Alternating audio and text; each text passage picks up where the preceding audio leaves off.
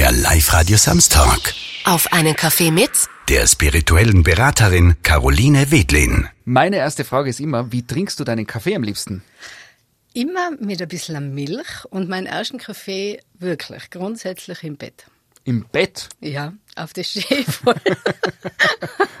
da kann ich so ausgeistern. Mhm. Meine Hündin, die weiß es schon, die geht dann immer ganz brav wieder zurück in ihr Kistel, weil sie weiß, jetzt muss Fraule zuerst den Kaffee trinken. Also du stehst auf, machst den Kaffee und Ja. gehst dann wieder zurück. Genau, Wir nennen das Ausbacken, wenn man in der Früh noch ein bisschen genau. im Bett so umpflanzt. kann man es auch bezeichnen. Du sagst von dir selber, du bist ein Medium. Da gibt's jetzt sicher ein paar Menschen, die sagen, Moment einmal, was ist denn das? Kannst du bitte kurz erklären, was ist ein Medium? Ein Medium ist jemand, der, glaube ich, das größte Urvertrauen auf der Welt hat, weil ohne dem Urvertrauen kann der Medium nicht arbeiten und kann eben Dinge wahrnehmen, die vielleicht äh, für andere zwar existieren, aber nicht wahrnehmbar sind. Vielleicht kann man es so auf den Punkt bringen. Oder auch als Vermittlerin zwischen den Welten sehe ich mich sehr oft. Wenn man zur Wirtschaftskammer geht, ein Unternehmen anmelden und dann ist so Da wäre es spannend. Aber das wirst du, man braucht ja dann irgendwie eine Steuernummer und so. Ja. Was gibt man da an, wenn man Medium ist? Also das Tolle ist, dass es eigentlich im energetischen Bereich fällt und das ist dann der Humanenergetiker und da wird dann Gott sei Dank auch nicht ganz so großartig drüber nachgedacht oder gefragt, äh, was man da genauer macht. In dem Fall. Also sonst fragt man natürlich die Wirtschaftskammer schon, was wir tun. Jetzt sind wir im Radio. Kannst du ganz kurz dich beschreiben, weil wenn man sich jetzt vorstellt, da ist ein Medium bei mir zu Besuch auf einem Café. Wie schaut denn die aus da? Kannst du kurz quasi so, Muss ich es wirklich ich machen? Würdest du dir da nicht leichter tun? na, gar nicht so, auf, aber, aber wenn du dich sozusagen kurz vorstellst, also wir Ja. wissen schon, du trinkst Kaffee in der Früh im Bett, du hast eine Hündin offensichtlich. Ja, genau. Du kommst ursprünglich aus Innsbruck, Genau. wohnst äh, in Zirl ab, und, und was machst du und wer bist du? Also gestartet habe ich dann eben, wie du schon sagst, in Innsbruck. Und äh, natürlich dieses äh, als Berufsbezeichnung ein Medium zu sein, hat sich eher entwickelt. Also das kann man jetzt nicht gerade sagen, dass das einfach so von null auf nix einem bewusst war. Ähm, angefangen habe ich ganz normal als Bürokauffrau bei der Siemens, ganz bodenständig. Und dieses Bodenständige habe ich Gott sei Dank auch beibehalten, weil es ist mir sehr, sehr wichtig. Ich bin ja ein irdischer Mensch mit äh, ja, spirituellen Talenten. Aber ähm, ich lebe eben jetzt seit neuestem in Ziel. Ich war jetzt elf Jahre in Oberbaufuß. Mir ist ganz wichtig da, die Naturverbundenheit. Die Tiere sind mir auch ganz wichtig, natürlich auch die Menschen. Das ist allerdings schon in ähm, meiner Berufung so vorgesehen gewesen. Und wenn ich mich so beschreiben müsste, bin ich auf jeden Fall ein sehr lustiger Mensch. Also es ist mir sehr wichtig, viel zu lachen. Aber ich kann natürlich auch dementsprechend ernst sein, wenn es Bedarf ist. Aber vor allem ähm, geht es darum, dass ich sicher ein Mensch bin, der Dinge spürt oder wahrnehmen kann, die jetzt vielleicht im Verstand nicht unbedingt fassbar sind. Und da gibt's ja viele Sachen, oder? Die man Schon. so nicht fassen können. Ja, weil der Verstand ist eigentlich in einem sehr kleinen Rahmen. Aber das Unfassbare ist halt, wie der Name schon sagt, unfassbar und kann dann auch unfassbare Mengen beinhalten. Und eben auch gefühlt so äh, das Gefühl der anderen Welten, wobei das ja gar nicht so getrennt ist, weil auch das braucht der Verstand. Der Verstand braucht irgendwie einen Ort, wo wir hingehen und wo wir zurückkommen. Aber das ist so ja gar nicht vorgesehen. Also eigentlich ist alles, alles. Wann war der Zeitpunkt in deinem Leben, wo du gecheckt hast, dass du vielleicht äh, Fähigkeiten hast oder eine Gabe, wo du was Spezielles spürst oder wo du auch spürst, dass sich das unterscheidet zu vielleicht anderen Menschen? Also ich glaube, gemerkt habe es eher mein Umfeld, weil jeder immer irgendwie gesagt hat, das habe ich dir nicht erzählt oder, gell, und ich mir gedacht, ah ja, ich habe mir gedacht, das, das war so, gell, also für mich war das gar nicht so, so außer der Norm. Und äh, irgendwann habe ich mir das dann schon selber ins Bewusstsein geholt. Also für mich ist es so, dass wir alle spirituelle Menschen, also spirituelle Wesen in einem menschlichen Körper sind. Und ähm, der eine oder andere kriegt halt ein Talent mit. Also so wie jetzt ein Ronaldo kriegt das Talent mit für den Ball, wenn man den ja einen Ball gibt und den nicht trainiert, wird auch nichts draus. Und bei mir war es sehr ähnlich. Also ich habe halt das Talent mitgekriegt, habe nicht einmal gecheckt, dass es einen Ball gibt. Und irgendwann haben wir gedacht, doch, da ist doch was. Und dann fängt man es an trainieren. Und irgendwann habe ich eher so eine Art Experiment gestartet, muss man fast schon sagen, weil ich dann aus meinem ursprünglichen Beruf ja noch einmal einen kompletten Wechsel gemacht habe mit dem Gespür, ich muss was mit Menschen machen und habe eine Ayurveda-Praxis, also das indische Medizinsystem in Tirol war damals die erste, das weiß ich noch ganz genau, vor 20 Jahren, eröffnet und es eine Kundin gegeben und ich mir dachte so, die ich jetzt wirklich mal fragen, ob das stimmen kann, was ich da alles so wahrnehme, weil es war eine Lehrerin, die hat mich schon zehn Jahre gekannt und ich dachte, da bin ich auf Nummer sicher, die, die ist da sicher ganz, ganz klar dabei, die erschrickt mich nicht gleich und läuft mal aus der Praxis. Und die wird dann gefragt und hat gesagt, du, ich muss dir jetzt fragen, hast du als Kind immer mit ein und derselben Puppe gespielt? Die hat ein grünes Kleid, die hat braune Zöpfe und die heißt Ellie. Und dann wäre sie mir doch fast vom Stuhl gekippt. Das war dann doch irgendwie ein bisschen spooky schon für sie. Und wie sie dann sagt, die gibt's noch. Die, das ist meine Puppe. Und ich habe mir dann nur gedacht, Gott sei Dank, keine Schizophrenie, alles okay. Die Wahrnehmungen, die gibt's tatsächlich auch in dieser Form. Und irgendwie hat's mich mal vorerst nur beruhigt. Und man wächst da schon ein bisschen mit ein. Also es ist schon, dass die geistige Welt dann mit dem nicht gleich erschlagt, sondern dass man schon so Stück für Stück in das einwächst eigentlich. Und sich selber vor allem auch immer mehr vertrauen lernt, weil der Verstand ist ja nicht unwesentlich und irgendwann muss man dann tatsächlich offline schalten, um online äh, für andere Sachen da zu sein. Das heißt, was du jetzt beschreibst, ist, dass du Dinge siehst oder spürst, die jetzt nicht über unser gängiges Wahrnehmen hinausgehen. Ja, so könnte man es eigentlich nennen, aber natürlich auch nur bei Bedarf.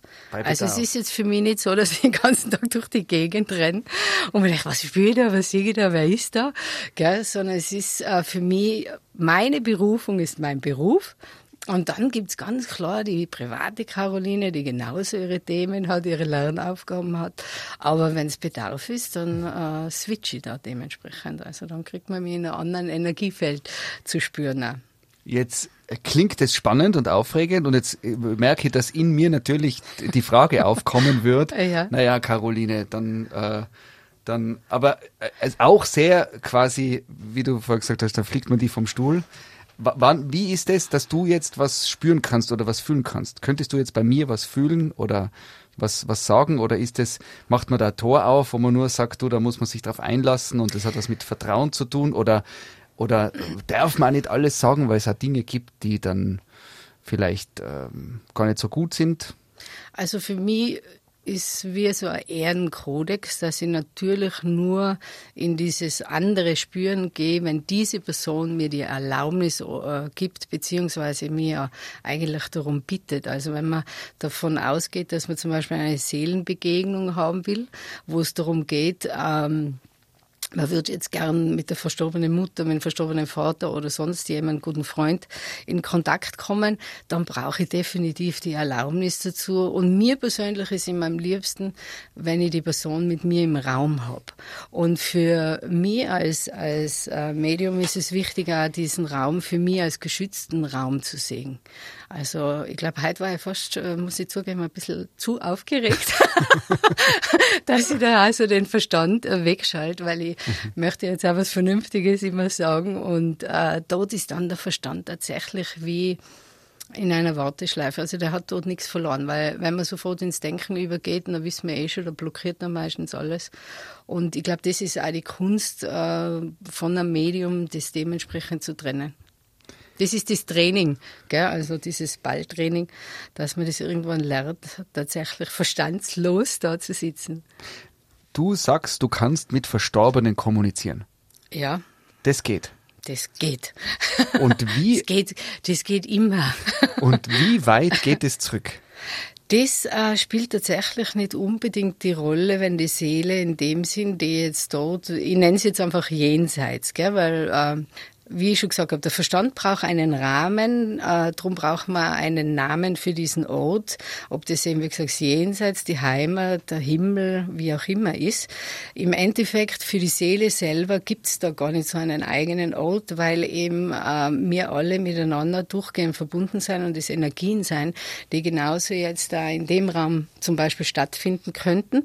Da geht's mehr darum, wenn du jetzt zu mir kommst und du willst angenommen, ich ich weiß es ja nicht, gell? wir sind ja jetzt einfach nur in einer Hypothese und du möchtest noch einen verstorbenen Vater zum Beispiel äh, für die rufen, dann ist in erster Linie wichtig, dass du die Gedanken dorthin schickst. Mhm. Und die Seele an sich äh, will sich eigentlich immer zeigen.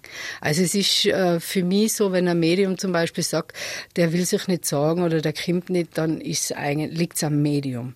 Das ist jetzt meine Meinung, da muss man einmal vorsichtig sein in unserer äh, Branche, sage ich jetzt einmal.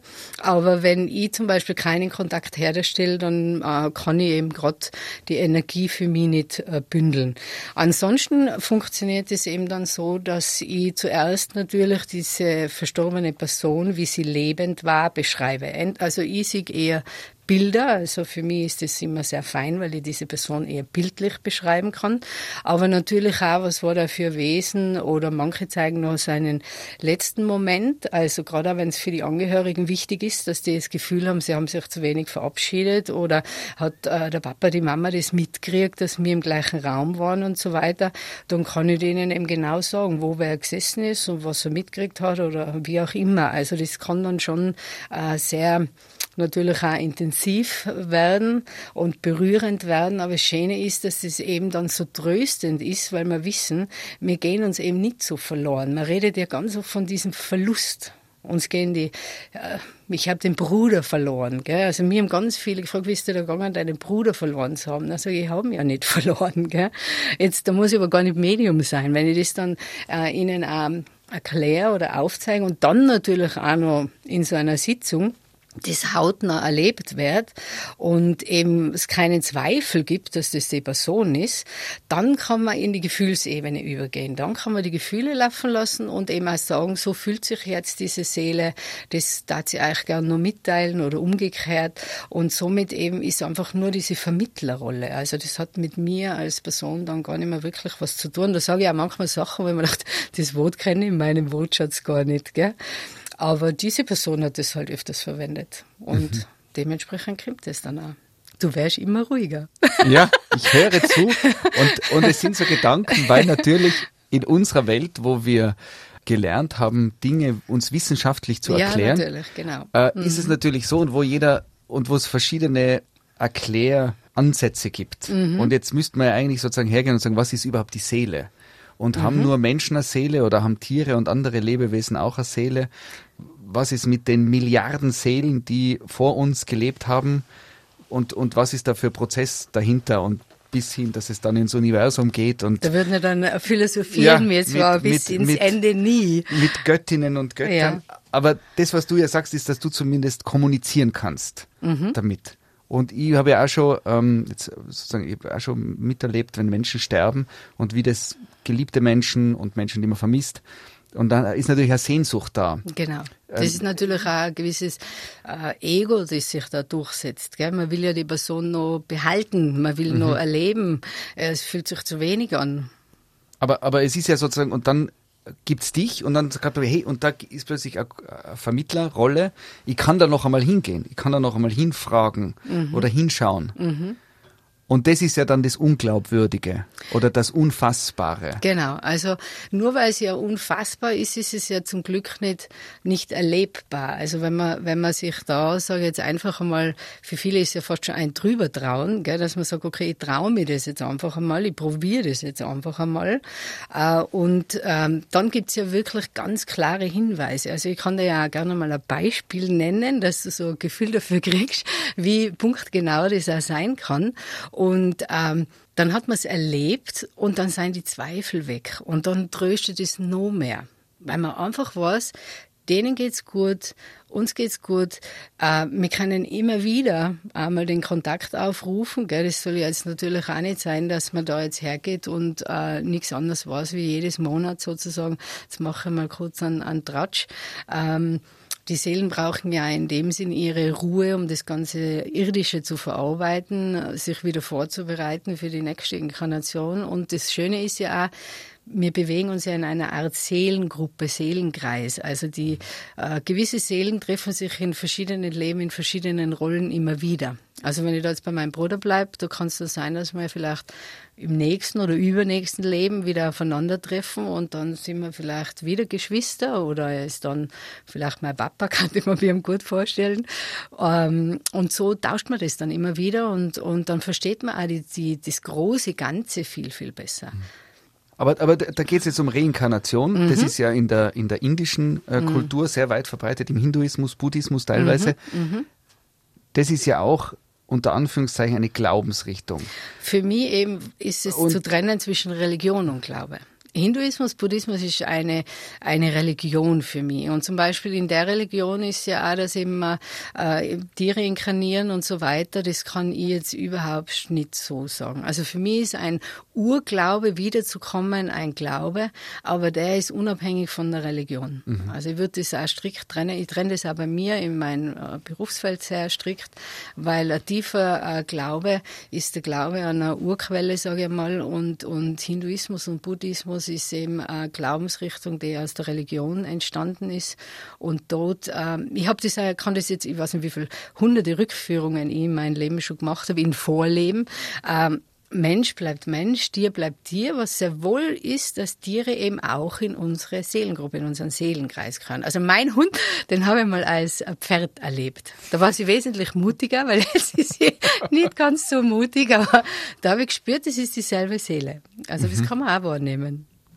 Okay, ja, das ist jetzt viel Information. Ja, ich, ich komme nochmal nach, weil ja. ich war in Indien, ich habe und und wenn wir über Reinkarnation reden in unserem katholisch geprägten Kulturkreis, ja. dann ist Reinkarnation natürlich ganz weit weg und was Exotisches.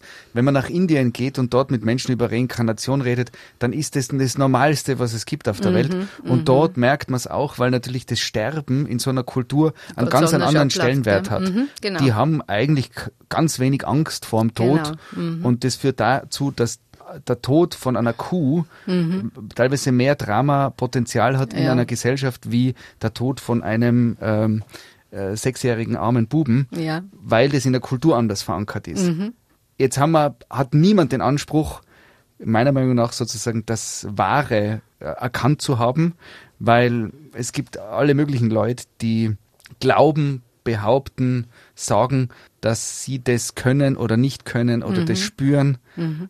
Eine Bestatterin zum Beispiel war da und die hat äh, ganz andere Wahrnehmungen mit dem Tod. Die mhm. sagt einfach, das Leben ist einzigartig, es passiert die Zelle, die Befruchtung, mhm. es ist wunderbar, aber wenn du tot bist, bist Mause tot. Und danach ist vorbei und dann kommt was Neues. Es wundert mich, dass das eine Bestatterin sagt muss ich sagen, weil eigentlich gerade wenn man so so in dem gut vielleicht weil sie wirklich nur mehr mit der Hülle zu tun hat, gell? Aber wenn man so im Sterbemoment mit dabei ist und das wird ja vielleicht der eine oder andere Zuhörer schon erlebt haben im eigenen Verwandten- und Bekanntenkreis, dann ähm, ist es sogar dort ähm, teilweise durch die Sensibilisierung, durch diese Trauer, die ja meistens schon im Raum ist, auch für viele dann wahrnehmbar, dass sie sagen, irgendwie, habe das Gefühl, ich muss sogar das Fenster aufmachen, dass die mhm. Seele aussehen kann. Gell?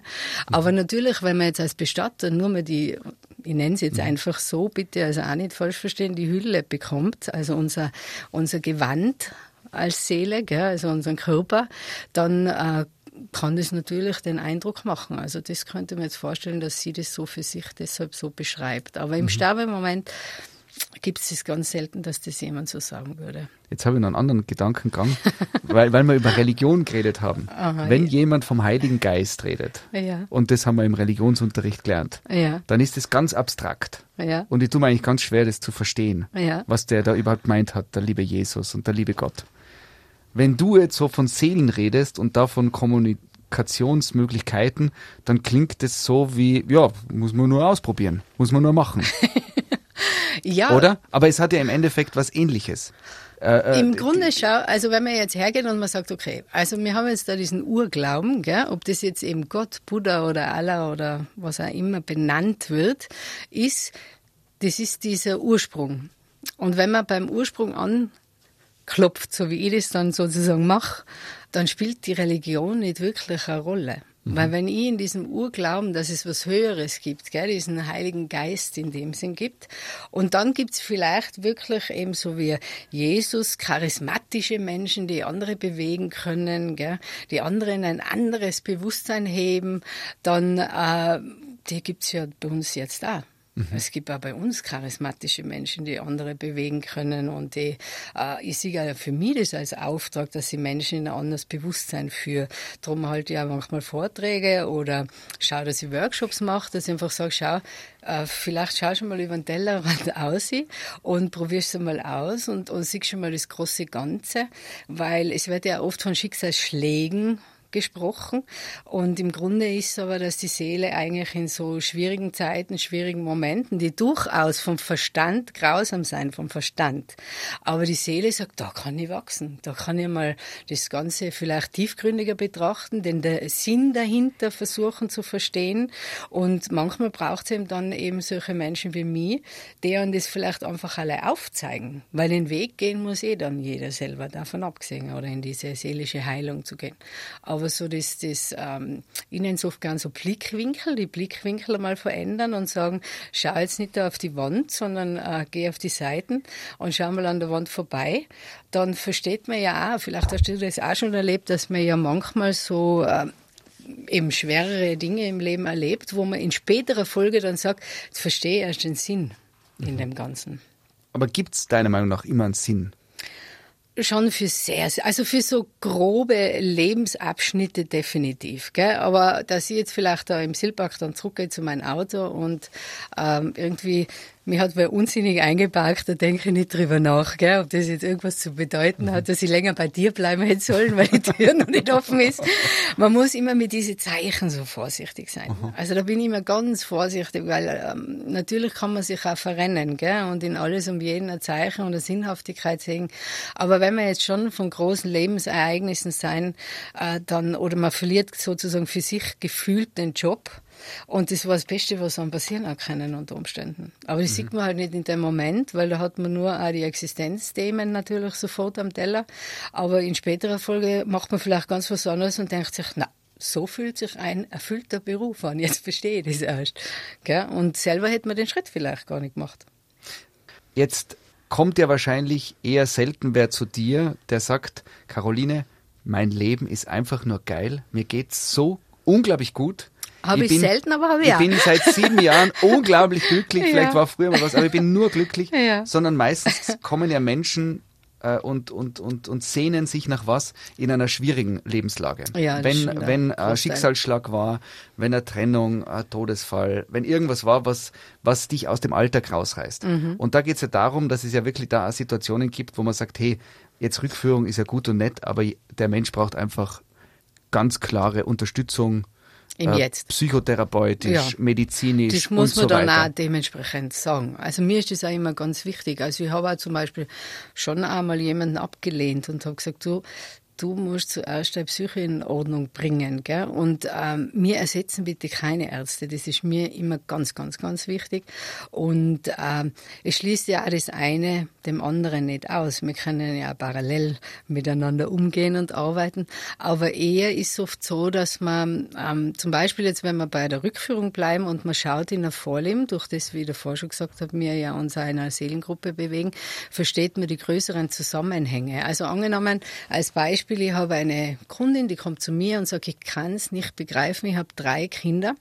Und bei einem Kind habe ich solche Ängste, dass der was passiert, dass sie fast wahnsinnig wäre. Ich halte es nicht aus und ich kann es vor allem auch nicht nachvollziehen. Und ich wache in der Nacht auf, schweißgebadet oder was auch immer. Und äh, ich verstehe es nicht, weil bei den anderen habe ich es nicht. Und jetzt äh, es gibt da keinen äh, Unterschied, wen liebe ich mehr. Gell? Also von dem her nicht erklärbar, nicht fassbar. Und da kann es zum Beispiel sein, dass man dann in ein Vorleben geht und diese selbe Seele der heutigen Tochter war zum Beispiel mit der Seele, also mit der Dame, die heute bei mir ist, ähm, als Geschwister verbunden. Und im Vorleben ist vielleicht eben dieses heutige Kind mit zehn Jahren als Bruder verstorben oder sowas. Und die Seele hat das einfach als diesen Schmerzerinnerung gespeichert und hat einfach gewusst, mit zehn Jahren habe ich die Seele verloren. Und da kann es einfach sein, durch das, dass jetzt die Mutter eben mit dieser selben Seele wieder in Kontakt ist, natürlich in einer anderen Konstellation, mit anderen Aufgaben, dass diese Seelenerinnerung aufpluppt und sie eben nicht erklärbar im jetzigen Leben zu bewältigen ist. Gell? Auch nicht mit Therapien. Also ich habe viele, die davor schon Therapien waren oder Aufstellungen, was immer es gibt. Und wenn man dann in dieser Rückführungsebene sozusagen selbst das erlebt, weil die Person erzählt ja dieses Leben, da sagt nicht ich, du warst dort, sondern sie sagt, ich bin das. Gell? Und wenn die dann diese Seelenerinnerung mal als Befreiung sozusagen noch einmal äh, erzählt, erlebt und durchlebt, dann ist es meistens im jetzigen Leben wirklich erlebt erledigt. Mhm. Und wenn es eben ähm, Momente gibt, wo vielleicht diese Angst noch einmal aufpluppt, dann hilft ja jetzt der Verstand mit, weil der sagt dann, jetzt habe ich wenigstens einmal eine Erklärung. Jetzt weiß ich, das hängt mit diesem Vorleben zusammen. Und dann kann man mit dem auch wieder anders arbeiten. Aber wie gesagt, ich ersetze sicher keinen Psychologen oder eine Therapie. Das muss man immer ganz klar sagen. Aber es ist ja auch nicht für jeden die richtige Methode. Gell? Für den einen ist die Therapie die bessere Methode, für den anderen ist der spirituelle Weg die bessere Methode. Also ich denke, das äh, kann man schon auch selber gut herausfinden, wo man richtig ist. Ich habe gesehen auf deiner Homepage, da gibt es die weiße Magie. ja. Oder? Ja. Und ich gehe davon aus, das Gegenteil ist die schwarze Magie. Ja, die gibt es auch, natürlich. Und das ja. weiße Magie ist eher gut, äh, äh achtsam, liebevoll. Also, äh, ist es mm. so, wie man sich vorstellt, im Herr der Ringe, dass auf der weiße Zauberer, die Zaubererin ist am, am Schloss da und da unten, wo das Feuer ist, ist die schwarze Magie. Also ich glaube, dieses Weiß und Schwarz äh, haben wir mal sowieso immer alle in uns. Und natürlich jetzt jemand, der spirituell arbeitet, der sollte sich auf diesem hellen, lichtvollen Weg bewegen. Aber so die, die Kraft dahinter, das ist ja eigentlich auch nur eine Übersetzung von der Kraft dahinter und teilweise auch im Grunde die Macht der eigenen Gedanken, gerade so weißmagische Dinge, die werden ja im Grunde durch die Macht der eigenen Gedanken gesteuert. Wenn ich jetzt zum Beispiel eben wie du schon sagst, ein, ein weißmagisches Ritual. Das heißt, hol dir deine Kraft zurück. Und da geht es ja ganz oft darum, dass wir uns eben erschöpft fühlen aus diesen ganzen Themen, die wir halt oft so, so präsentiert kriegen oder schweren Lebenssituationen.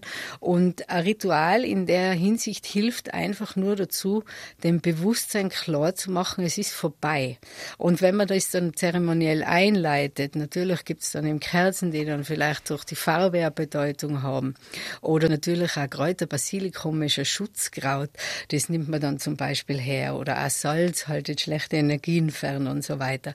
Also das wird dann einfach durch die Zeremonie, wird eigentlich das eigene Potenzial an innerer Kraft auf einen Fokus gelenkt, dass ich sage, ich gebe das Alte jetzt ab und hol mir aus dem wieder meine Kraft zurück. Und das ist damit eigentlich im Endeffekt nur, dass die halt jemand führt und begleitet durch ein Ritual, um deine eigenen Ressourcen und Kapazitäten wieder sinnvoll zu verwenden, als wir in der Vergangenheit, wo dieses gefühlte Leid stattgefunden hat. Aber es gibt natürlich auch Verwünschungen, das Gegenteil, gell? Also wenn jemand es nicht so gut meint, äh, auch das existiert. Wenn es die Kraft der, der Gedanken und der tiefsten Seelenwunsch hat, gell? das kann man eben, wie du sagst, in Filmen oft ganz gut nachvollziehen, aber äh, kann natürlich das auch in die andere Richtung gehen. Aber das würde natürlich einem Medium oder jemanden, der in meinem Bereich arbeitet, auch nicht einfallen, muss man jetzt auch sagen. Jetzt sagst ja du, du checkst es. Du weißt, um was es geht was ja eigentlich sozusagen ein Geschenk ist, weil sagt, die Caroline sitzt da und sagt alles miteinander, es klingt alles total ja, schlüssig. Ich, meine, ich muss jetzt sagen, ich weiß deshalb, worum es geht, weil ich eben dieses Urvertrauen habe. Ich habe mich x-tausend Mal gefragt, warum ich? Ich habe das begreife ich grundsätzlich ja heute noch nicht so vom Verstand her. Aha. Aber meine Seele, also jede Seele von uns, macht sich ja mal in dieser Heimat, in diesem Zwischenleben ganz klar einen Lebensplan der ja unser Schicksal bestimmt, wenn wir es so umgekehrt nennen wollen. Gell? Und nicht immer das Schicksal unseren Lebensplan, sondern eigentlich der Lebensplan das Schicksal. Und dort hat halt meine Seele gesagt, okay, in diesem Leben hast du eine übergeordnete Aufgabe, eine Berufung, anderen in der Seele zu helfen nenne ich es jetzt einfach einmal. Und hat sich dann auch ausgesucht, okay, ähm, mit welchen Menschen oder wie starte ich das Ganze? Und habe mir dann auch noch ganz klar die Eltern ausgesucht. Also jede Seele sucht sich aus, mit welchen Eltern will sie inkarnieren, weil ich mache ja quasi die Ausbildung, also meistens in die falsche Richtung, aber immerhin. Und dann geht's weiter, eben braucht's Geschwister, äh, braucht's einen, einen richtigen Lebenspartner. Also da rede ich dann schon von, man lernt sich mit 16 kennen und verabschiedet sich mit 80. Oder eben gibt's verschiedene äh, Stationen, wo man sagt, mit der Person wachse, mit der Person wachse, äh, sind Kinder vorgesehen. Und eben gibt's auch einen tierischen Begleiter in dem Sinn. Und wenn die Seele mal ihr Paket geschnürt hat mit verschiedenen Themen, gell, das kann auch Verlustängste sein, was man lernen soll, oder pff, alles mögliche andere, dann geht's auch darum, dass sozusagen sobald die Seele das dann auch geschnürt hat, mal welche Themen nehme ich mit, in was will ich wachsen. Also das heißt jetzt nicht, dass uns das leicht fällt, das sind die schwierigen Aufgaben, die wir mitnehmen. Schaut sie an, in welcher Region kann ich das am besten. Also wenn ich jetzt einmal ganz ein, ein massives Beispiel hernehme und sage, okay, die Seele müsste ja mal lernen, wie ich gehe mit Hunger um, äh, wenn es so wirklich um echte Existenzthemen geht, ähm, dann wird sie halt eher jetzt in Afrika inkarnieren, weil die Wahrscheinlichkeit, dass es ihr überhaupt passiert, passiert, ist dort einfach größer. Gell? Also, und darum gibt es ja in der heutigen Zeit noch Hunger. Das ist ja für uns vom Verstand her auch nicht fassbar, oder? Also vom Verstand her sagt man, warum muss es in der heutigen Zeit sein mit diesem Überfluss und da schmeißen wir es weg, da bringen wir es nicht hin. Natürlich kann man das auch wieder erweitern und drüber philosophieren. Aber ich rede jetzt den spirituellen Rahmen, gell? Also im spirituellen Bereich kann man sich das so vielleicht vorstellen. Und dann habe ich mir immer als Caroline diese Eltern ausgesucht mit meinen ganzen Themen und da habe ich mir ein paar mitgenommen mit aber auch dieser diesmal übergeordneten Berufung. Und dann verbindet sich ja im Mutterleib eben die Seele mit dem Körper und dem Geist. Und dann darf man nie vergessen, und das ist, glaube ich, das, was vielen äh, nicht so immer begleitend äh, bewusst ist, es ist neues Leben und vor allem selbstbestimmtes Leben. Mhm. Ich hätte ja eben, wie wir davor von diesen Ballspielen da äh, gesprochen haben, diesen Ball an mir vorüberziehen lassen können.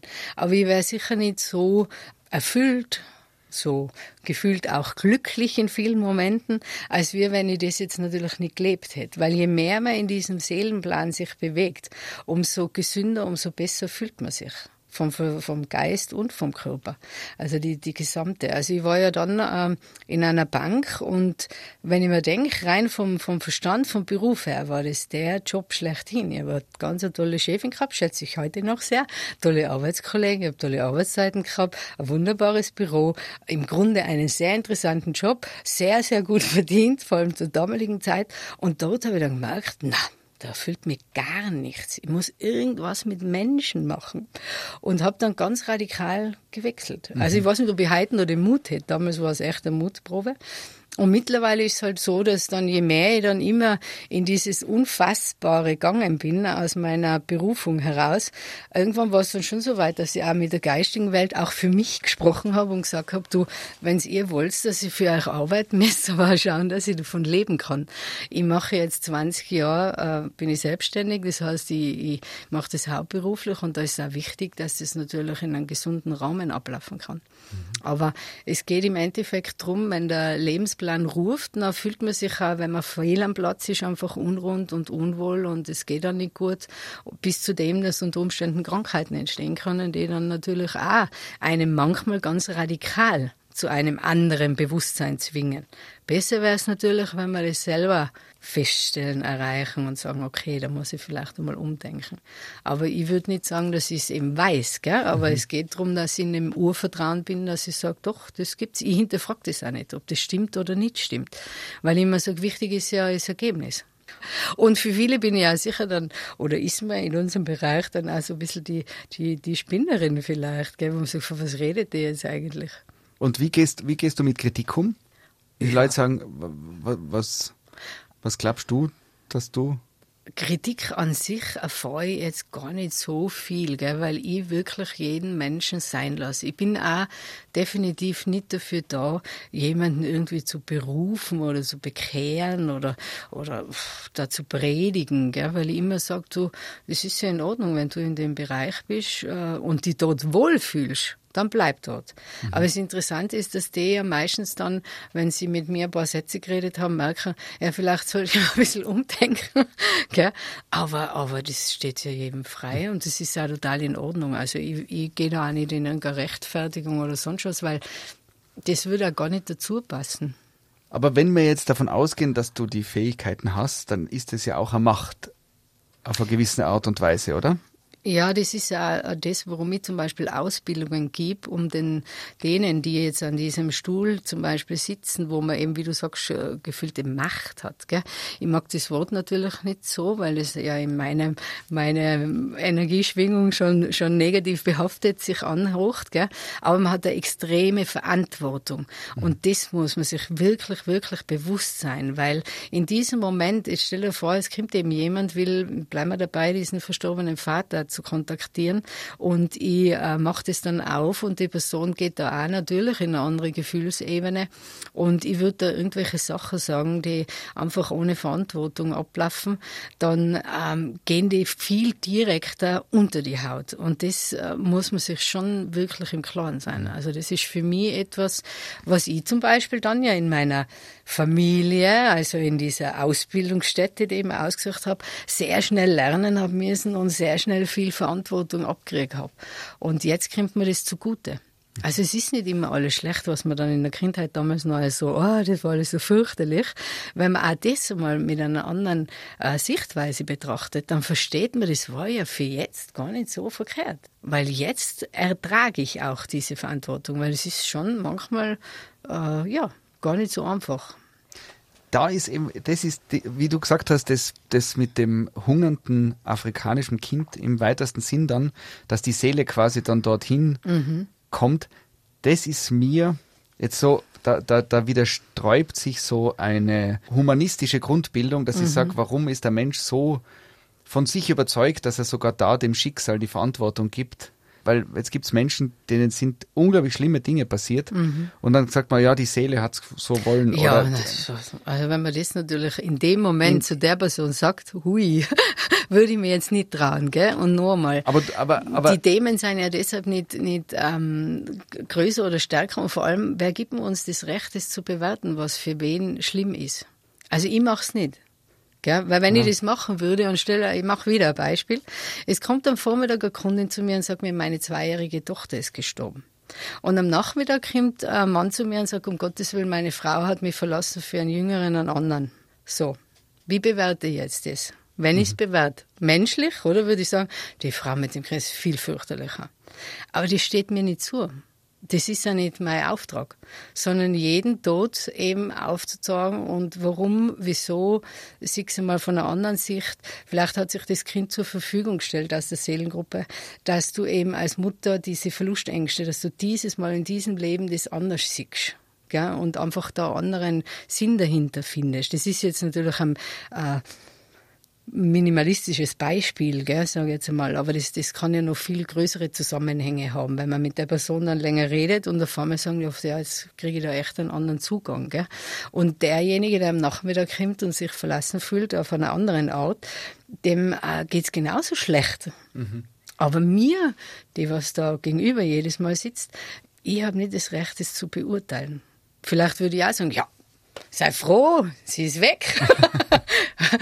Schau doch was anderes, wie auch immer. Das geht nicht. Das, das kann man auch nicht machen und das stimmt auch so. Aber jetzt reden wir da über ganz schlimme Dinge, wie zum Beispiel den Tod. Und jetzt gibt es ja auch Schicksal. Das ist ja schon gar nicht schlimm, siehst du? Das finde ich auch so spannend. Warum ist der Tod schlimm? Der ist doch nicht schlimm. Das ist etwas, was genauso zum Leben dazugehört. Und das Spannende ist ja, das ist das einzig wirklich, wirklich Fixe in unserem Leben. Alles andere könnte man theoretisch, wenn wir es auch tun würden, selbst bestimmen. Mhm. Nur der Tod nicht. Der ist für jeden ganz klar vorgegeben. Und genau vor dem, wo ich mir immer denke, das ist einzig Fixe, mit dem da freut man uns nicht an. Warum? Ja, weil es unterschiedliche Variationen gibt. Vom Tod. In die Seele ist innerlich schon vorbereitet. Ist schon vorbereitet. Also für mich definitiv. Also jemand, der, der morgen überfahren wird, da ist die Seele schon vorbereitet. Die Seele schon, aber vielleicht der Körper und der Geist vor allem noch. Aber nicht. das Schicksalshafte ist quasi schon vorgegeben. Ah, du redest immer von diesem Schicksal. Das Schicksal, Nein. wie gesagt, also sagen wir so, ähm, wenn Oder ich kehre wieder zurück zu mir, ich habe mir in der Heimat da eben ausgesucht, okay, wäre in diesem Leben die Caroline mit ihren ganzen Geschichten und Themen und ihrer Berufung und dann hat sich die Caroline eine Art Seelenakku mitgenommen und ich sage immer, ich war 90, gesund 90, ob es dann stimmt, schauen wir mal. Aber grundsätzlich ist dieses Seelenakku mal voll und für mich gilt so, wenn die, die Seele an sich, sprich wenn ich immer wieder auf meine innere Stimme hoch, die mir eben gesagt hat, weg von der Bank, du kannst woanders hin, gell? Äh, kümmere dich nicht um das, dass du super verdient hast, egal was du jetzt verdienst, du fühlst dich dort wohler und auch immer. Ähm, und immer wieder diese Wegstationen, die man ja immer wieder jeder von uns spürbar kriegt. Gell? Aber wenn ich den natürlich immer übergehe und eigentlich immer gegen mich selber arbeite und immer gegen mich kämpfe, werde ich einfach mehr Akku brauchen. Also ich, ich, im Grunde ist es ja auch, als wir, wenn ich jetzt unter Wasser gehe oder sowas und immer tiefer gehe, äh, brauche ich irgendwann auch mehr Luft. Und wenn ich immer in tiefere äh, Ebenen sack, gell, weil ich mir halt immer mehr in, in, in ich tue es jetzt absichtlich bewerten, dass man es leichter in negative Umfeld gehe, in negative Umgebung gehe oder ständig nur negativ denke, dann wäre ich einfach mehr an diesem Sauerstoff ziehen, weil es mir einfach auch mehr Kraft kostet und dann wäre das Akku einfach weniger.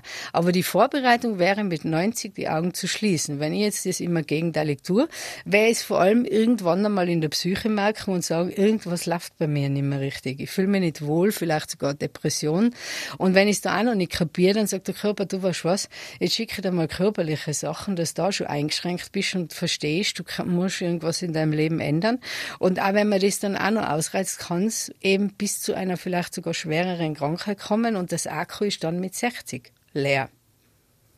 Mhm. So ist jetzt bildlich gesprochen vielleicht erklärbar, was ich äh, damit meine oder was so meine Grundphilosophie ist. Aber wenn man so mit sich im Einklang ist, dass man eben nicht nur verstandsgesteuert sich verhaltet, gell?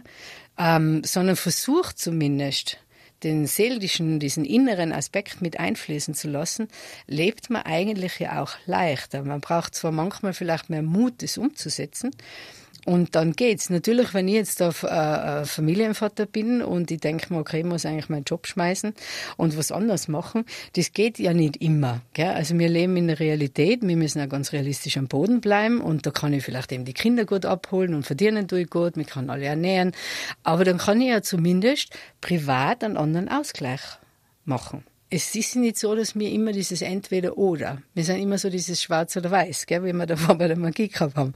Aber es hat ja auch die Möglichkeit, parallel Dinge mhm. zu leben. Ich kann ja trotzdem parallel die Seele äh, einen gewissen Freiraum geben oder sagen, mir tut die Natur gut und ich gehe in die Natur und bleibe aber in dem Job, aber ich brauche einen Ausgleich ich finde das so spannend, ich höre dir zu und, und, und, und glaub alles so.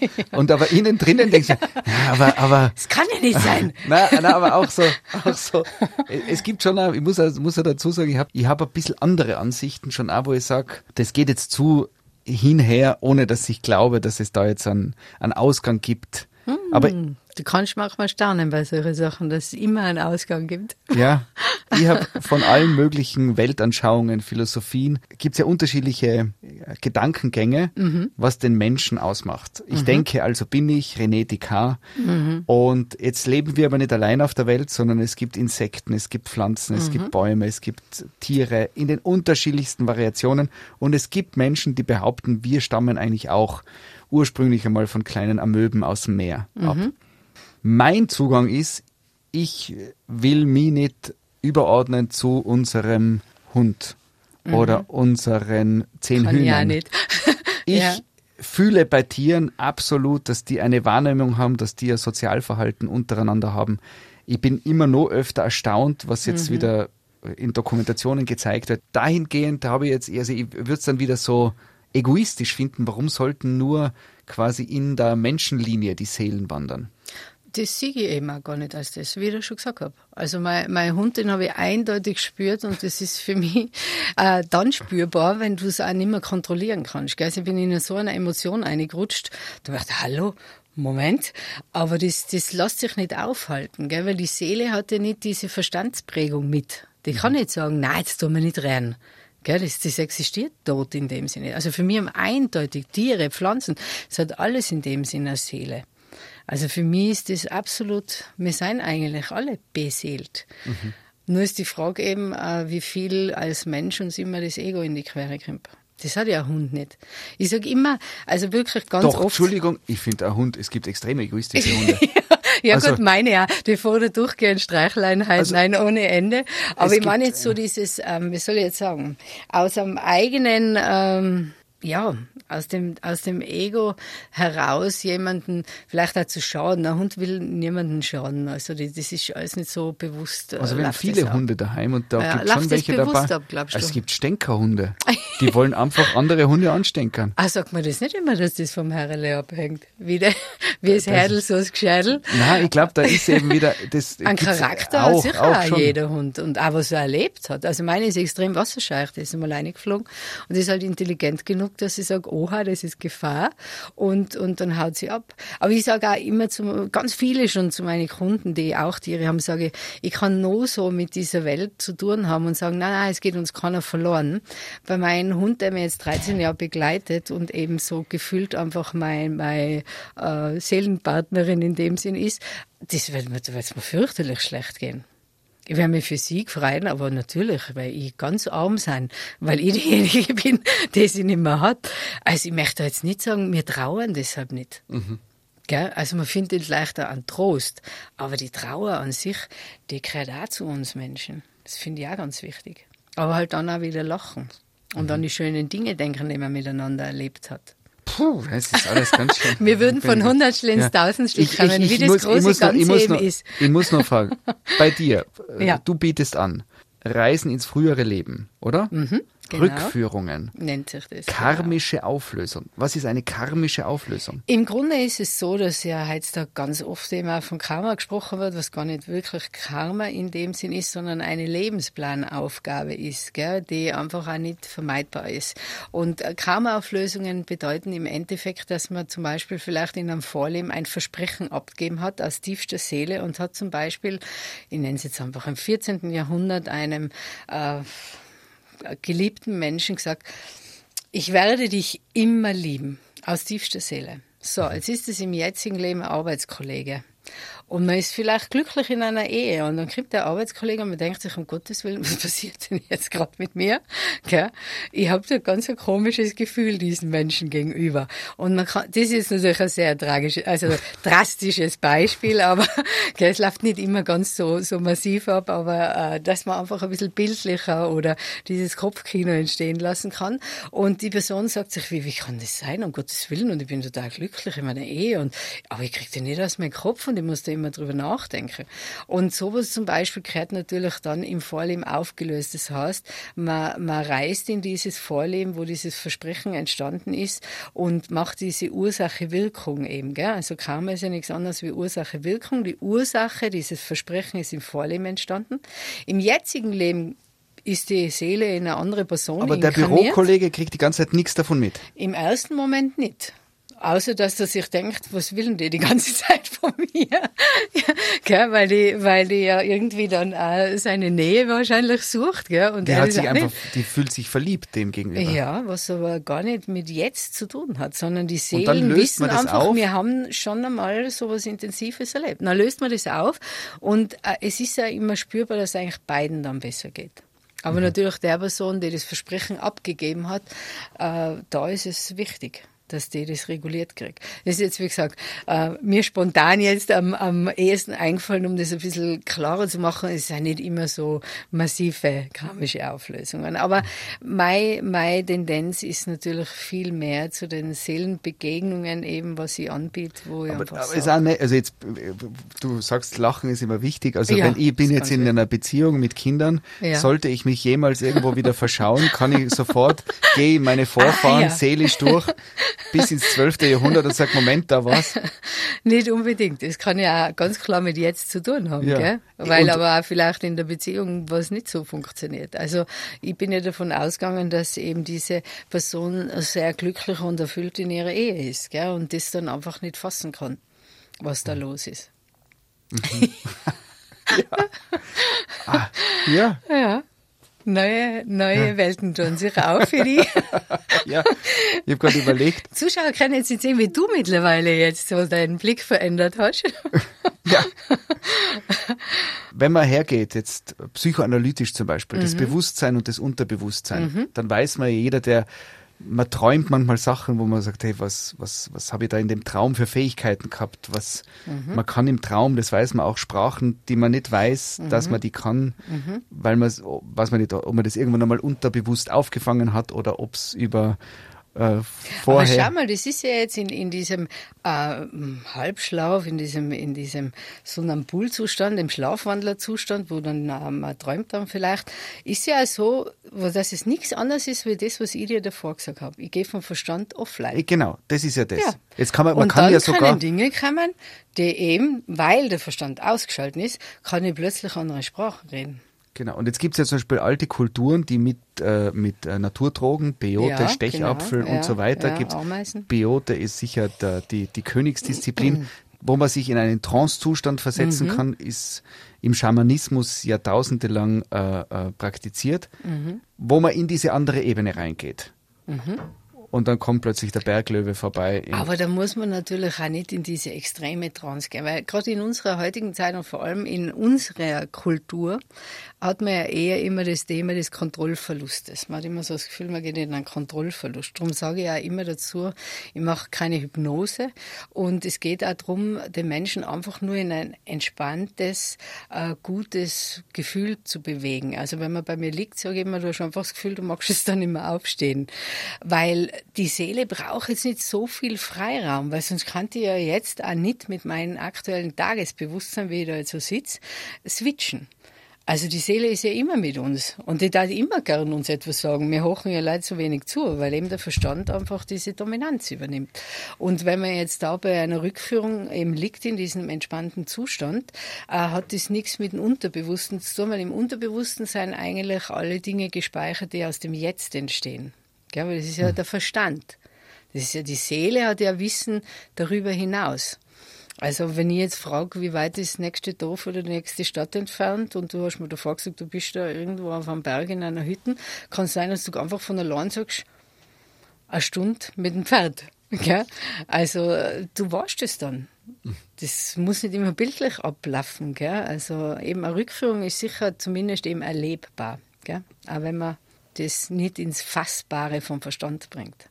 Jetzt, jetzt, es gibt dieses Wort, das äh, aufgrund äh, schändlicher Taten im Mittelalter mhm. ein bisschen verböhnt ist. Das ist das Wort Hexe. Ja. Ist das was, was, wo du mich geehrt fühle, ja. Ja? Also bist du, bist du eine Hexe oder ich jetzt, Zaubererin, Hexe. Medium? Ich finde das äh, das ist ja auch wieder sowas, oder? Warum müssen wir das schon wieder alles so auf einen Punkt bringen und benennen? Und äh, natürlich, weil vielleicht da jetzt im Mittelalter irgendwie äh, anders verfolgt waren, weil ja da auch die, dieser offene Glaube, den ich jetzt leben darf, sozusagen zu sagen, ich habe einfach einen Urglaube und nicht einen religiösen verankerten Glaube freilassen kann und, und frei kann. Damals ist das ja ganz klar über die Religion geregelt worden. Gell? Aber ob ich jetzt da die, die weiße Hexe bin, natürlich die weiße, gell, das ist wichtig, oder eben jetzt ein Medium bin oder einfach die Caroline, die ich sehr wohl bin und das auch ganz strikt äh, für mich lebe. Also ich kann da mit allem leben. Also. Mhm. Kannst du Seelen von berühmten Menschen, Verstorbenen besuchen? Äh, theoretisch, wenn ich das Gegenüber habe, der diese Person gekannt hat. Gell? Aber ich habe schon zumindest eine Rückführung gehabt und da war im Vorleben der Bach. Ist im heutigen Leben eine Frau. Sehr spannend. Was, der Komponist? Der Komponist, ja. Es war sehr spannend. Du hast, du hast mit, mit der Seele vom, vom Bach zu tun gehabt. Ja, das ist ein Tiroler. Also Tirolerin jetzt. Eine Tirolerin? Ja, Tirolerin. Und da seid ihr bei der Rückführung draufgekommen? Ja, vor allem habe ich dann auch Fragen gestellt, die weiß jetzt leider allerdings nicht mehr ganz auswendig, die jetzt nicht unbedingt so im ganz klaren Bewusstsein sein. Gell? Also wo ich schon, glaube ich, habe mal gefragt, wen er geliebt hat und nicht mit wem er verheiratet war. Und dann haben wir da ein bisschen nachrecherchiert und gegoogelt und das hat dann echt alles haargenau gepasst. Und das ist ja eine Person, die im jetzigen Leben äh, ja, sehr schon ein bisschen ein einzigartigeres Leben führt und äh, diese Musik auch gern hocht. Also auch witzig. Sie hat dann gemeint, ja, siehst ah, das habe ich nur fantasiert, weil ich hoche die Musik so gern. Also ja, das könnte man jetzt auch umgekehrt sehen. Du hochst die Musik so gern, weil du sie selber geschrieben hast. Und da sind wir Das auch wieder bei wieder dem. Siehst du es? Weil du es selber geschrieben hast. Es wird Gell? unfassbar. Ja, eben also. Ja. Das, das liegt ja immer in, im Auge des Betrachters, oder? Ja, wenn man dran, wenn man, wenn man es so will. Jetzt wollte ich sagen, wenn man dran glaubt. Nein, es ist ja- es auch ist ja alles nur der Natürlich. ja. Also, die, wenn man nicht, grundsätzlich nicht an die Reinkarnation glaubt, gell, das ist für mich jetzt gar nicht so wichtig, wenn du zu mir kommst, weil äh, durch das, dass du es ja dann selber erlebst. Ich sage nicht zu dir, du warst der Bach. Sie sagt zu mir, um Gottes Willen, gell? Das ist die Musik und ich bin der. Und die hat da total die Sprache geändert. Wie gesagt was hast du für Kleidung und gibst du Schuhwerk? Ich sage, natürlich habe ich Schuhe. Da ich mir, hm, okay. Also, dann ist in Ordnung. Also, es hat sich auch die Sprache äh, dementsprechend zu einer gehobene, äh, pff, ja, sehr direkte Art verwandelt. Also, auch das findet statt, gell? Das, das ist natürlich jetzt noch einmal abgespaceder. Jetzt müssen wir noch mal eine Stunde dranhängen, Ja. oder? Das ist ja spannender wie jede Netflix-Serie. Ja, Quasi sich Zeit gewesen, selber. dass du mich eingeladen hast? Sich, nein, gar nicht, nein. Nein, ich mein, das Gespräch mit dir natürlich auch. Ah, okay. Ich meine auch diese Seelenreise. Ja, ja, das ist sehr spannend. Also da, da, da spart man sich dann Netflix-Accounts, weil man selber Vor allem erzählt man ja nicht Grimms Märchen oder irgendeine erfundene Serie, sondern man spürt und erlebt ja diese Person, dort bin ich. Also man ist quasi Zuschauer und Darsteller zugleich. Mhm. Und das ist natürlich ganz ein anderes Feeling. Vielleicht hätte ich ja Kundin mitnehmen sollen, die mal so aus eigener Erfahrung spricht. eigentlich wäre ja spannend gewesen, wenn wir im Vorfeld uns Ja, getroffen hätten hätten so. und ich Mhm. dann erzähle, was, was ich als knallharter Investigativjournalist äh, da, da war, wahrgenommen Oder habe. du warst dort der Bauer und hast wieder die Sehnsucht, was so nett war mit den Tieren und dir das so gut gefallen hat und da so einen schönen Hof gehabt hast und alles war in Harmonie und Mhm. wunderbar. Und die Sehnsucht der Seele sagt, ah, da war ich gern wieder in dem Vorleben. Aber wir leben in Tirol und da ist der Grund so teuer. Das stimmt. Was hält dich? Ja. Kann ich jetzt mit dir ausmachen, sagen, wir machen eine Rückführung Mhm. und sagst du, das wird funktionieren? Weil es gibt ja immer noch den Anteil, dass ich mich zum Beispiel dagegen wehre oder meine Seele oder du keinen Zugang findest, weil oder ist es so, dass du sagen kannst, na, kommst zu mir und danach Also es ist so, dass natürlich auf meiner, aufgrund der jahrelangen Berufserfahrung ähm, eher bestimmte Methoden oder Techniken habe, wo ich die in Entspannung bringe. Das ist das Hauptthema. Gell? Dass der, der, der Verstand so weit sozusagen seine Ruhe findet, dass der Rest äh, laufen kann. Gell? Aber nachdem ich es ja nicht zum ersten Mal mache, ist das schon einmal ähm, der erste Teil. Gell? Aber natürlich kann man das nie zu 100 Prozent sagen. Vor allem auch, wie ich davor schon erwähnt habe, es ist nicht für jeden die geeignete Methode. Gell? Und äh, wenn du jetzt vielleicht eher zu viel Angst hast, bist du immer übergeordnet geschützt. Also man würde in keiner Rückführung, und das würde auch jeden unterschreiben, etwas sehen, erleben oder spüren, was fürs jetzige Leben hinderlich wäre. Also oder geschweige denn nicht aushaltbar wäre. Davor ist wirklich wie ein klassischer Filmriss. Gell? Also früher wäre dann einfach der Film gerissen und die Spulen durchgelaufen und da wäre dann einfach Stopp. Gell? Und dann könnte ich fragen und du sagst, na, jetzt kommt nichts mehr. Und davor hast du geplaudert und erzählt und hast mir die Umgebung beschrieben. Also ähm, man ist da immer ganz klar geschützt. Und wenn es nicht sein sollte, dann kämen wir dort auch nicht hin. Aber die Seele will Anja unterstützen und auch die geistige Welt oder unsere, unsere Seelenführer in dem Sinn, gell? unser höheres Selbst will ja auch Unterstützung finden. Die, die Schwierigkeit ist, ist in der heutigen Zeit eher, den Verstand so weit zu beruhigen, dass der nicht ständig in die Kritik geht und sagt, das, das kann ich jetzt nicht sagen oder so, gell? wenn ich die frage und du sagst, ja, jetzt bin ich genau der Bauer, vielleicht wollte ich das ja nur sein, aber wenn ich die dann in eine Gefühlsebene dort bringe und sage, was war schon dort auch zum Beispiel für ein Mensch oder die Stimmung oder so weiter, oder du spürst, wer dir nahe gestanden ist und so, dann hört die Kritik natürlich eher auf, weil du spürst ja vielleicht Dinge, die es im jetzigen Leben nicht gibt. Und im jetzigen Leben nicht spürbar sein. Ich sehe die schon bei mir, ich freue mich. Also, Ich- ich, ich- würde die wirklich sehr gerne bei mir begrüßen. das, was ich für mich irgendwie sozusagen rational rausnehmen Mhm. kann, ist, dass jeder Mensch eine Sehnsucht hat, die Dinge für sich fassen zu können. Definitiv. Ja. Und es ist eine Möglichkeit, äh, sich vielleicht in seiner eigenen Welt und jetzt lass ich dahingestellt, ist es wirklich eine Seele, die im Vorleben so Genau, war? Oder ja. würde ich mich unglaublich gut fühlen, wenn die Seele das wäre? So kann ich es für mich irgendwie annehmen. Und vielleicht erzählt im Unterbewusstsein Dinge, wo eine, ein, ein innerer Wunsch danach ist. Ja, wie gesagt, aber, aber du darfst ja eins nicht übersehen. Gell? Wenn angenommen, wir reisen, ich, ich mache jetzt wieder eine Hausnummer draus, wir reisen ins 14. Jahrhundert und dort ähm, sind schon auch Dinge geschehen, die mir jetzt vom Unterbewusstsein nicht unbedingt wünsche. Gell? Also man darf auch nicht immer davon ausgehen, dass jetzt jede Rückführung, so wie ich sie meine erste dort erlebt habe, da war alles toll und super und die Kinder und so weiter. Es ist dort auch mein Mann gestorben und das hat mich echt in dem Moment sehr berührt und traurig gemacht. Die Seele gibt's im heutigen Leben nicht, aber damals eben äh, war das ganz klar und ich habe mir echt gedacht, boah, das ist ja richtig wild gewesen. Gell? Also es passieren schon auch in dieser Rückführungsphase Dinge, die einen eben berühren und die man vom bewusst, also bewusst oder unterbewusst, wie man es nennen wollen, Fantasie oder Unterbewusstsein, natürlich nicht haben will. Weil wenn ich dir jetzt in der Fantasie frage, was du sein willst, dann wird es immer was Tolles, was to äh, äh, Wunderschönes. Natürlich alles war nur Friede, Freude, Eierkuchen. Aber wenn man natürlich dann weitergeht, gell, und dort eben vielleicht eben einen, einen, einen tragischen Verlust von einem Menschen erlebt hat oder irgendwas sehr Ungerechtes erlebt hat, weil da irgendwer vielleicht auch geköpft sogar worden ist oder was auch immer, dann muss man eben schon auch sagen, okay, also wenn das die mein Unterbewusstsein sagt, dann muss ich vielleicht doch zum Psychologen gehen, weil dann habe ich vielleicht auch ein bisschen äh, äh, ich will jetzt nicht sagen krankes, gell, äh, psychisches Thema.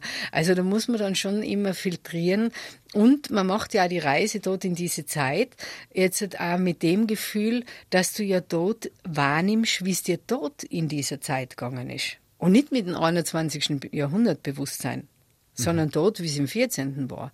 Und dort waren die Zeiten anders. Dort zum Beispiel war es meistens so, dass wenn man den Tod angesprochen hat oder wenn dort jemand gestorben ist, der einem unglaublich wichtig war, dann hat man gesagt, ja, wie hast du dann weitergelebt? Ja, einfach weitergelebt. Das war ganz klar, dass man weiterlebt. Und jetzt bleiben ja viele oft in der Trauer stecken, was sehr schade ist, weil es niemand von den Verstorbenen so will oder plant oder wie man das nennen will. Gell?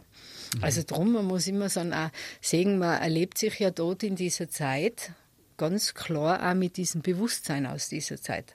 Jetzt muss ich noch eine Frage stellen. ja, Der, jetzt sagst du, man kann die Seelen quasi, die, die suchen sich neue Körper. Mhm. Und auf der anderen Seite gibt's ja auch noch reale Vorfahren. Also es gibt ja auch einen, Ja, ja, einen Ein Mann und eine Opa Frau im und ja. Mhm. 14. Jahrhundert, die meine genetischen Vorfahren sind. Oder unsere. So. Mhm. Was ist mit denen? Weil die geben ja auch was mit. Ich habe ja Dinge von meinem Großvater geerbt, wo man auch mittlerweile weiß, dass ja, auch das man genetisch. auch, ja, okay. Also die, die Genetik an sich so von der Körperübertragungsebene her, gell, ähm, das ist sicher was, was jetzt für uns, wenn wir nur im spirituellen Bereich arbeiten, unseren Rahmen quasi übersteigt. Gell? Das würde man jetzt so nicht erklären können. Für mich ist es nur so, dass natürlich, äh, oder für mich meine Erklärung, meine Wahrheit ist die, dass wir ja durch diese intensive Verbundenheit in der Seelengruppe, diese Energien sozusagen auch vom anderen kennen, tauschen und diese Rollen ja ineinander inkarnieren. Ich war ja vielleicht auch mal der Opa von irgendwem und gell, also aus der jetzigen Familie und so weiter, dass das sich äh, irgendwann eben auch bis in die Körperzellen vermischt. Aber ich bin jetzt auch keine Wissenschaftlerin, muss ich jetzt auch sagen, oder eben nicht auf der Seite bewandt, das jetzt von der Genetik her begründen zu können. Für mich ist eben diese, diese gesamte seelenenergetische Mischung, die sich durch diese Rollenvertauschungen auch dementsprechend vielleicht dann wirklich immer körperlich zeigen und körperlich manifestieren. Aber Seelen wandern geschlechtsunspezifisch. Also ein Mann also man kann, kann einmal Mann sein, mal Frau, Mal Frau. sein. Das ist dann immer sehr spannend, speziell. Witzigerweise, die Männer, wenn sie sich als Frau erleben, sind eher erschrocken fast schon, als wir umgekehrt. Gell? Also es ist auch witzig oft zu beobachten. Warum das so ist, weiß ich jetzt nicht, aber die Seele. Hm. ah ja, da geht's auf. Mein Hirn ist jetzt so beim. Voll, gell? Ja, es ist jetzt, jetzt kann ich, weiß gar nicht mehr mehr. Ja.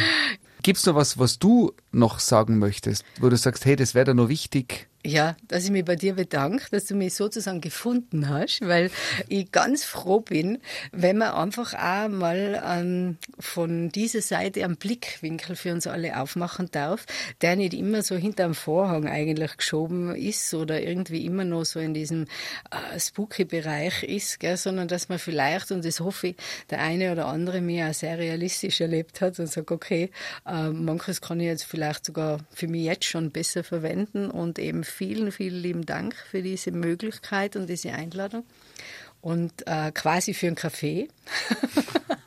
und dass ich die kennenlernen habe dürfen. Also es ist jetzt schon eine Bereicherung, muss ich sagen. Sehr spannend. Ah, hast du gewusst, dass ich mich melde? Ah! die, die Fangfrage zum Schluss. Zum Schluss.